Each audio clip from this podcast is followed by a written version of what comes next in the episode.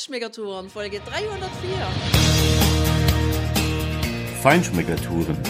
Der Reise- und Genuss-Podcast für Menschen mit anspruchsvollem Geschmack. Von Bettina Fischer und Burkhard Siebert. Hier lernst du außergewöhnliche Food- und Feinkostadressen, Weine und Restaurants kennen. Begleite uns und lass dich von kulinarischen Highlights inspirieren. Schön, dass du wieder bei uns bist. Weiter geht sie die Tour durch Zentralspanien. Stell dir vor, du verlässt die Stadt Salamanca in Richtung Osten, in Richtung Madrid. Dann fährst du da durch eine Landschaft, die am Anfang gekennzeichnet ist von strohgelben Weizenfeldern und dann, je näher du deinem heutigen Ziel kommst, einer Stadt, die auf über 1100 Metern liegt, dann wechselt die Landschaft. Es wird grüner, es kommen Bäume und es kommen Steine. Und dann verlässt du die Autobahn und kommst einen Hügel heruntergefahren und auf einmal bist du total geflasht, weil da liegt vor dir Avila. Und bevor du in diese grandiose Stadt mit der Stadtmauer eintauchst, da gibt's direkt oben einen Aussichtspunkt. Und das ist der erste Tipp für dich, wenn du hierher kommst nach Avila. Da musst du unbedingt anhalten. Da haben die ganz toll einen Schriftzug gemacht, eben Avila. Und da hast du einen grandiosen Blick über den grünen Hügel mit der großen Stadtmauer und den runden Türmen und dem Eingangstor, dann überhaupt den Dächern dieser Stadt und was du überhaupt hier alles erleben kannst, das hörst du natürlich auch noch heute in dieser Sendung. Ja, Tina, der erste Eindruck von diesem Aussichtspunkt, der heißt übrigens Quattro Postes und soll auch ein wirklich schöner Punkt sein, um den Sonnenuntergang zu erleben und dann eben diese Stadtmauer auch beleuchtet zu fotografieren oder zu genießen.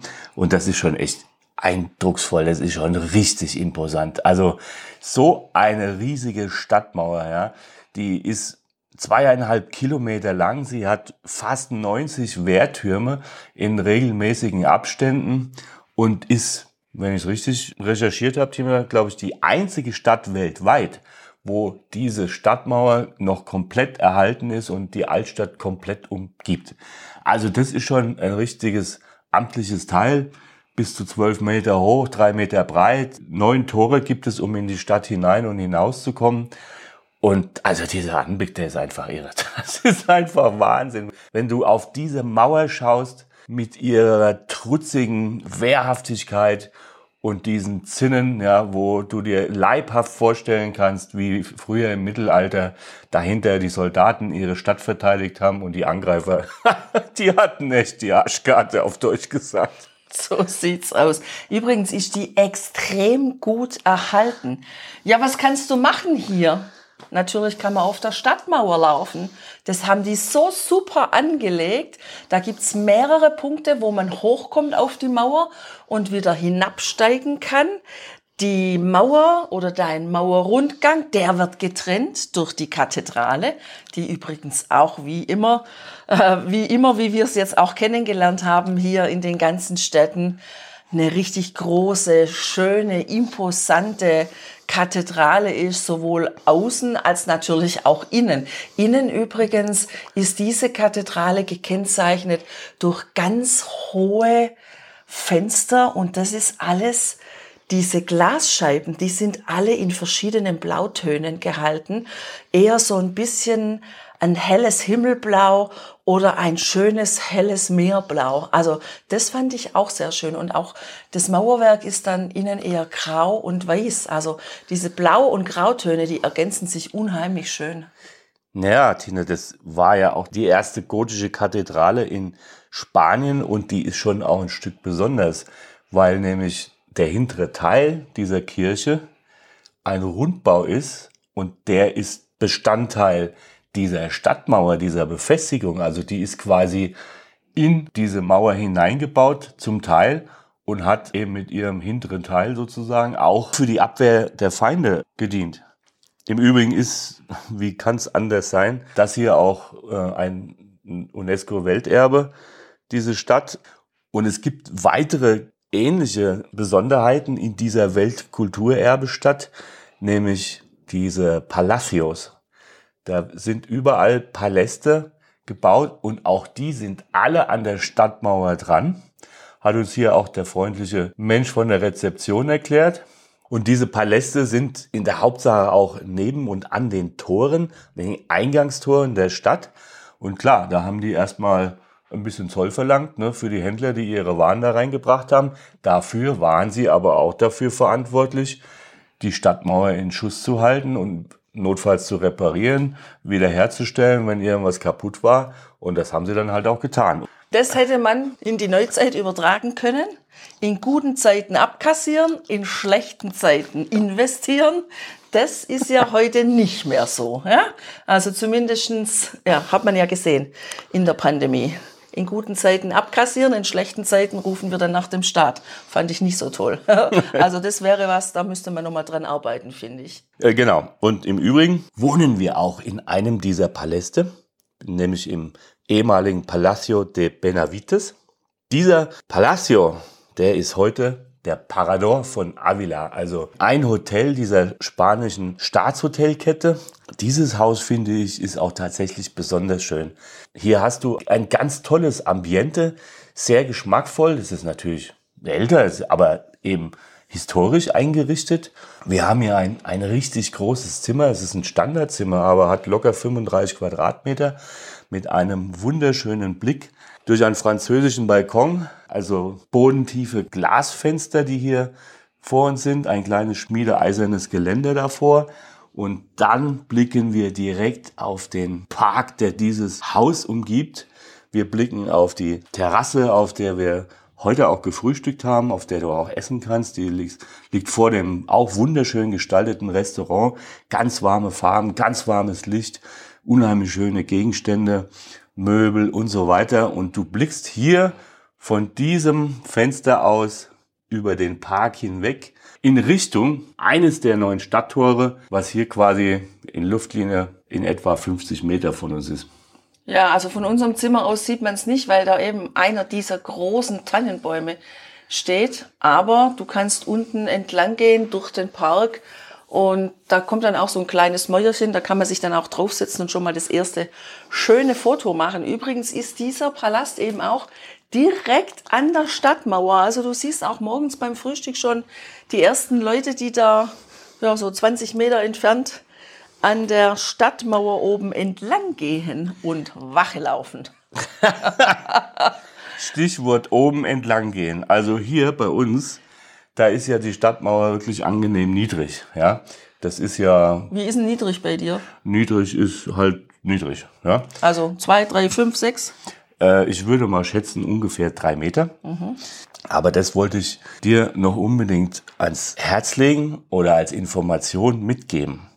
Wenn du zumindestens auf den Teil, auf den wir gestiegen sind, nämlich den kleineren Teil, der südlich von der Kathedrale liegt, wenn du da hochsteigst, das kostet, Tina, ich glaube, wir haben fünf Euro pro Nase bezahlt, dann kriegst du auch einen Code für einen Audioguide, auch auf Deutsch. Kannst du auf deinem Smartphone dann auch abhören. Und dann kannst du von diesem kleinen Kassenhäuschen eine Treppe hinaufsteigen. Von unten sieht das alles ganz harmlos aus. Genau, also Audioguide abhören kannst du nur, wenn du nicht in Panik verfällst. Klar, also lass das erstmal stecken und versuch erstmal da hochzukommen. Diese Treppe ist unheimlich steil. So, sie hat unheimlich hohe Stufen, enge Stufen und ein Geländer, was, wenn es nachmittags ist, von der Sonne beschienen, recht heiß ist. Und auf der anderen Seite eine kleine Mauer. So im Hochgehen geht das ja noch, aber du siehst dann schon oben, wenn du rechts um die Ecke kommst, dann ahnst du schon, dass das Mäuerchen dort nach links oder nach vorne, also da, wo du über die Mauer hinunterfallen könntest, und da ist sie mit am höchsten, diese Mauer, dass dieses Mäuerchen sehr, sehr klein ist, sehr niedrig ist. Du also, meinst das Begrenzungsmäuerchen? Das Begrenzungsmäuerchen genau. der Treppe. Also das hat vielleicht 40 Zentimeter oder also maximal einen halben Meter. Und wenn du dann oben stehst auf dieser Stadtmauer, dann hast du ungefähr zwei, drei Meter Breite, wo du laufen kannst und hohe Zinnen. Natürlich, logischerweise sind die Zinnen mannshoch, weil dahinter haben sich ja die Soldaten versteckt. Aber die Einbuchtungen dazwischen, die sind dann wieder sehr tief. Und da hat es keine weiteren Geländer. Und auch auf die andere Seite, in die Stadt hinein, hat es über große Strecken nur dieses kleine niedrige Mäuerchen von vielleicht 40, 50 Zentimetern. Und wenn du nicht ganz schwindelfrei bist, dann kann das für dich eine Herausforderung werden. Also das musst du wissen, wenn du da hochgehst, weil das schon von oben sehr hoch aussieht. Und der Weg ziemlich schmal ist und wie gesagt, aber du hast grandiose Ausblicke natürlich, nicht nur in die Stadt hinein, auf die Gebäude von oben, auf die Kathedrale, da bist du natürlich so fast auf Dachhöhe. Außerdem natürlich diese grandiosen Aussichten in Richtung der Berge. Wir befinden uns ja hier mitten in dem sogenannten Iberischen Scheidegebirge. Also das ist ein Gebirgszug, man nennt es auch Sistema Central oder Cordillera Central. Also das ist ein Gebirgszug, ein Gebirgssystem im Zentrum der Iberischen Halbinsel, geht von Spanien bis nach Portugal und trennt im Prinzip auch diese Halbinsel in einen Nord- und einen Südteil. Der obere Teil, da fließt der Duero, später nach Portugal, nach Porto und im unteren Teil, da fließt der Techo, wie er dann in Portugal heißt, nach Lissabon. Das siehst du auch auf der Karte wunderbar. Und ja, wir befinden uns hier mittendrin. Deshalb sind wir auch auf über 1100 Meter und, und einer der höchsten Berge in diesem Abschnitt, der hat fast 2300 Meter. Also die Aussichten von dieser Stadtmauer auf diese Gebirgszüge sind natürlich grandios. Du musst halt ein bisschen Mut haben. Und für all diejenigen, die vielleicht nicht so ganz mutig sind oder das einfach auch viel bequemer haben möchten, mal so einen ersten Eindruck außerhalb und innerhalb der Stadtmauern von Avila zu bekommen. Für die gibt's ja hier auch eine echt witzige und sehr, sehr schöne Möglichkeit, diese Stadt zu erkunden. Was in Großstädten häufig die großen roten Busse sind, diese Hop-on, Hop-off-Busse. Das gibt's hier als kleines Elektro-Tuk-Tuk. Startet an der Stadtmauer außen, da wo die Kathedrale ist. Und dieses Angebot ist sogar echt richtig günstig, finden wir. Also wir haben es jetzt einfach mal genutzt, um auch noch einen anderen Blick zu bekommen auf diese Stadt. Und da bezahlen wir in 2022 gerade 6,75 Euro pro Person. Und ich würde mal schätzen, dass wir gut eine halbe Stunde in diesem ja. weißen Tuk-Tuk unterwegs waren. Da läuft dann auch ein Audioguide in mehreren Sprachen, für uns natürlich in Deutsch. Was ich ganz schön fand, war, dass wir einmal eben durch die Innenstadt gefahren sind und da auch nochmal ein, ein paar Punkte gesehen haben, die wir wahrscheinlich zu Fuß nicht erkundet hätten, weil es dann irgendwie doch zu viel war. Aber vor allem fährt man mit diesem Tuk-Tuk auch außen an der Stadtmauer entlang und der fährt dich auch nochmal da hoch auf den Aussichtspunkt, den wir ganz am Anfang ja genannt haben, wenn man in die Stadt reinkommt. Aber es kann natürlich auch sein, du kommst von der anderen Seite in die Stadt rein und kommst eben nicht zu diesem Ausgangspunkt. Dann ist das eine schöne Möglichkeit für dich, mit diesem Tuk-Tuk das zu erkunden. Ja, was gibt's noch in dieser Stadt? Also natürlich gibt's einen Hauptplatz, so wie es die Plazas Majores ja in ganz Spanien gibt und den gibt es auch hier. Wie immer unter den Arkaden findest du dort Restaurants, Tapas-Bars, aber du findest auch noch was anderes, nämlich eine sehr schöne Pastelleria. Und schon, wenn man da von außen in das Schaufenster reinblickt, dann kann man eigentlich gar nicht umhin kommen, ähm, seinen Fuß noch zurückzuhalten, weil der will durch diese Türe gehen.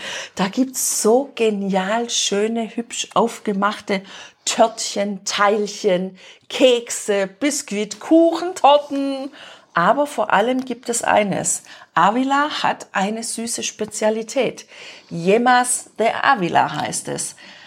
Heißt diese Spezialität und übrigens heißt die Pastelleria Iselma. Und die gibt's schon seit 1940. Das heißt, diese Yemas de Avila, die müssen gut schmecken. Und natürlich, als Feinschmeckertour ist ja eins klar. Da musste ich rein. Ich wollte A, wissen, was ist denn das überhaupt? Und B, muss ich das natürlich auch mal schmecken.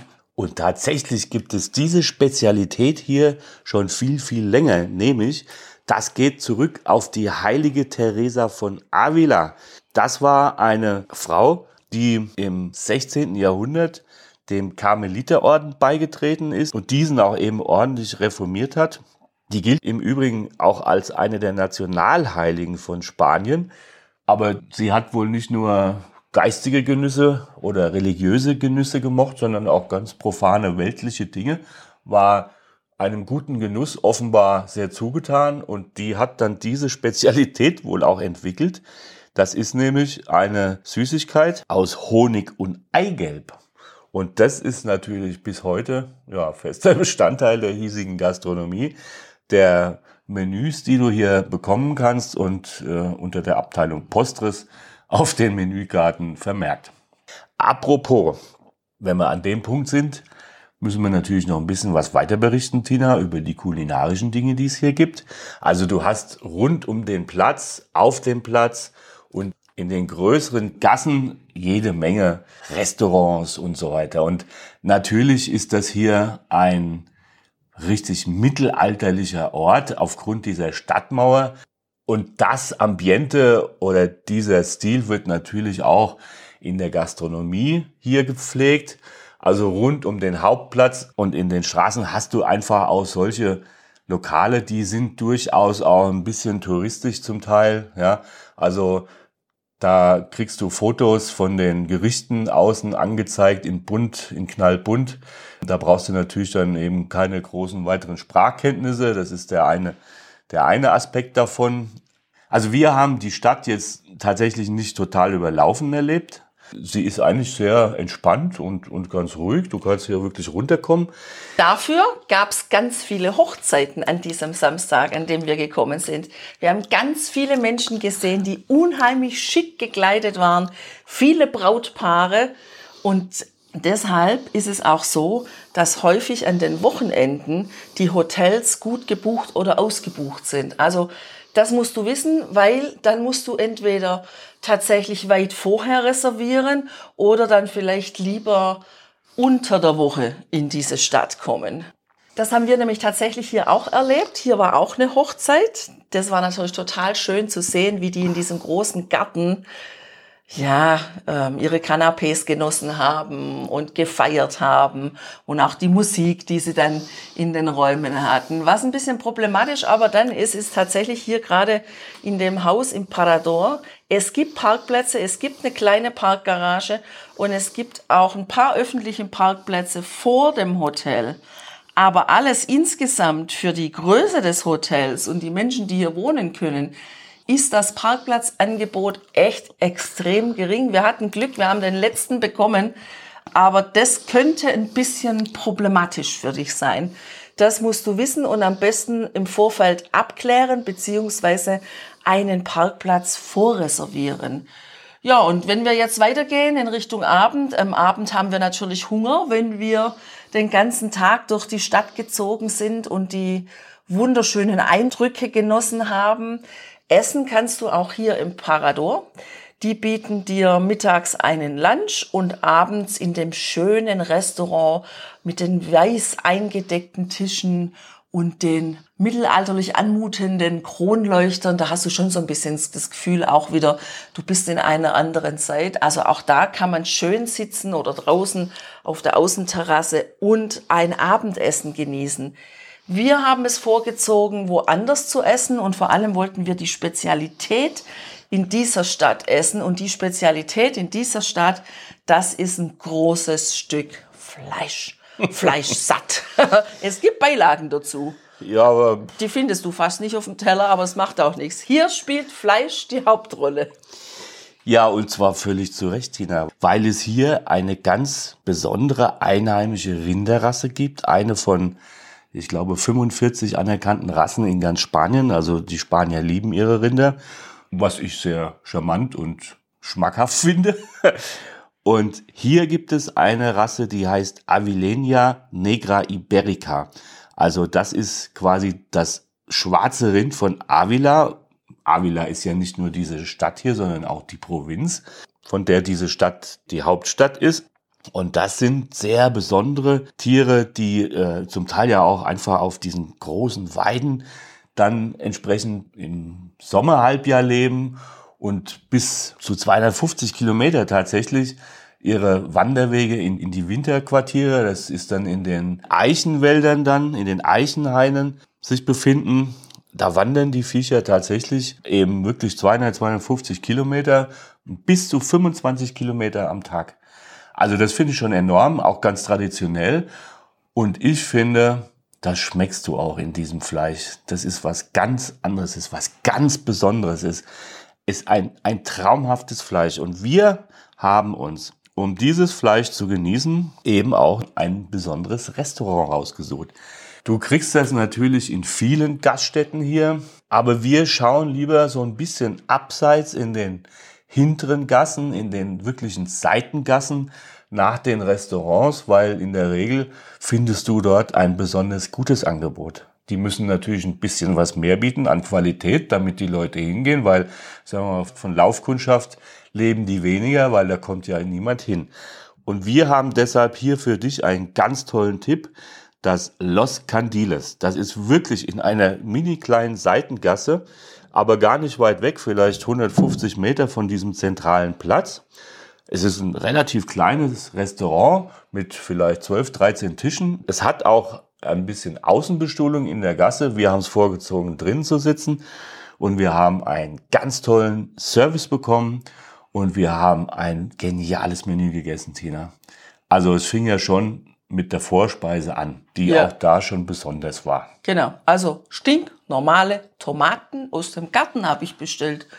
Ich habe noch nie so schöne Tomaten, so herrlich angerichtet auf meinem Teller gefunden. So ganz einfach auch, ja, aber so unglaublich schmackhaft. Also das waren drei große Coeur de Boeuf Tomaten richtig dunkelrot. Schau dir mal das Foto auf unserem Blog dazu an. Das ist echter Wahnsinn. Man sollte nicht glauben, dass das eine Eigenfärbung ist, ohne dass danach geholfen wurde. Und die waren einfach in der Mitte durchgeschnitten, aufgeklappt. Ein paar ganz fein gehackte Kräuter lagen da drauf, ein sehr grobes Meersalz. Und das war's. Da war noch nicht mal Olivenöl oder irgendwas dabei.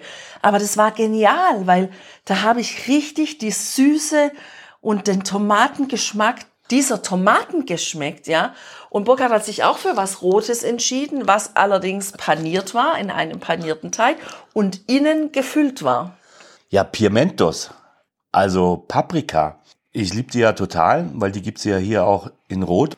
Die sind allerdings anders als ein Spitzpaprika bei uns, schon gar nicht diese süßen Varianten, sondern sie haben tatsächlich auch eine spitze Form, aber viel breiter. Und da haben sich die Spanier halt gedacht, hm, eignet sich wunderbar, um diese Dinge auch zu füllen. Und das haben sie auch getan, nämlich mit einer Fleischfüllung in einer cremigen Soße. Und sie haben sie auch noch paniert. Und ich muss dir sagen, trotzdem hat diese Paprika wirklich richtig hervorgeschmeckt in einem ausgezeichneten Aroma. Ganz besonders, also solche Paprika, die findest du, glaube ich, in Deutschland kaum. Die Füllung hat natürlich auch richtig gut geschmeckt, relativ leicht. Das fand ich ganz besonders. Und dann kam unser Kotelett, Chuleton de Avila. Also das. Und da steht übrigens nicht auf der Karte, dass dieses Fleisch locker von zwei Personen bestellt werden kann und gegessen werden kann. Also Achtung, wenn du hier bist Frag am besten vorher, wie groß das Fleisch sein wird, was du bestellst. Na, schau einfach auf unseren Blog, dann siehst du, wie groß es ist. Also dieses Kotelett vom Rind ist im Prinzip ein T-Bone Steak, zumindest der eine Teil davon, der größere Teil davon. Und sag mal, das Exemplar, was wir auf dem Teller hatten oder in der Pfanne, das war ja in der schönen heißen Pfanne serviert.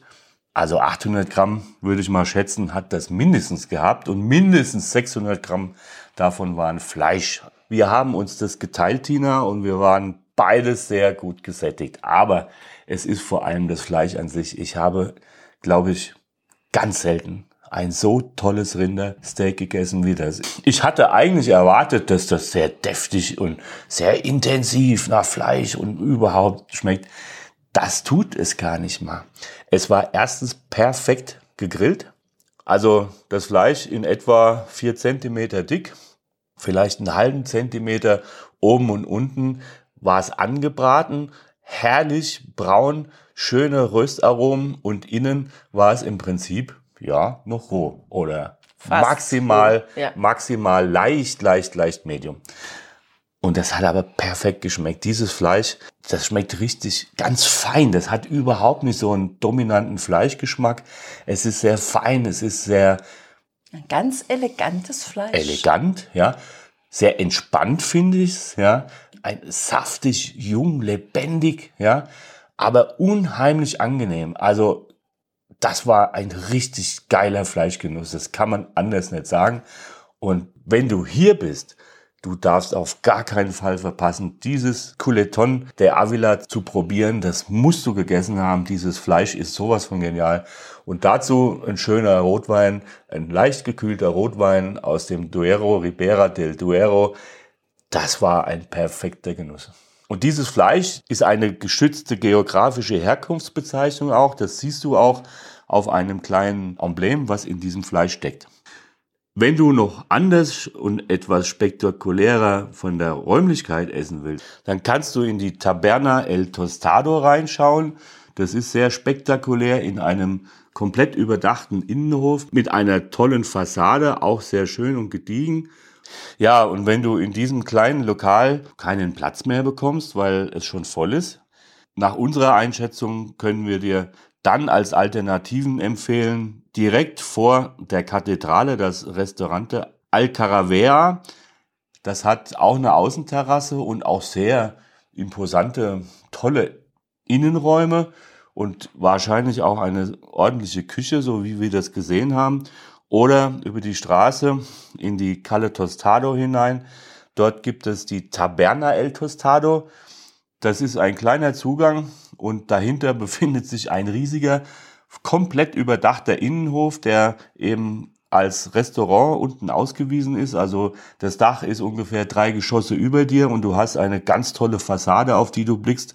Eben diese Rundgänge des ehemals offenen Innenhofs. Auch da sah die Karte sehr ordentlich aus. Das sind alles Adressen, die ein bisschen weg vom Hauptplatz sind und weniger touristisch überlaufen sein werden, weil insgesamt am Ende wenn du Rothenburg ob der Tauber kennst, dann hast du vielleicht eine Ahnung davon, wie das hier ist, aber es ist hier tatsächlich angenehmer, weil erstens ist es viel größer und zweitens ist es nicht so touristisch überlaufen wie Rothenburg ob der Tauber.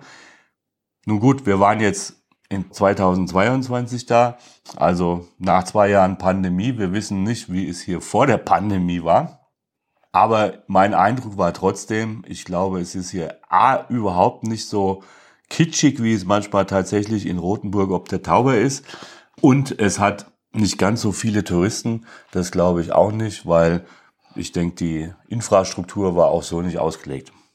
Also Avila ist allemal einen Besuch wert. Die Stadt, die Innenstadt ist jetzt nicht so groß. Du kannst hier mit einer Übernachtung durchaus hinkommen und an zwei halben Tagen die Stadt wirklich erkunden. Übernachtung würde ich dir allein schon deshalb empfehlen, dass du abends dieses Kotelett von Avila genießen kannst mit dem entsprechenden Rotweingenuss dabei. Danach sollte man nicht mehr fahren, sondern hier einfach ganz gemütlich in ein nahegelegenes Hotel laufen, zum Beispiel den Parador. Und du hast wirklich was Grandioses gesehen. Grandios geht's auch weiter in den nächsten Sendungen. Denn für uns geht's jetzt in die Hauptstadt von Spanien, nämlich nach Madrid. Und welche Aussichten wir dort genießen werden, was wir dort erleben und welche heißen Tipps wir dort für dich einsammeln. Denn wir haben eine Verabredung mit einer Stadtführerin. Das hörst du in den nächsten Sendungen und bis dahin lass es dir gut gehen. Genieß das Leben und ich sag mal einfach Adios, hasta luego. Ciao, ciao.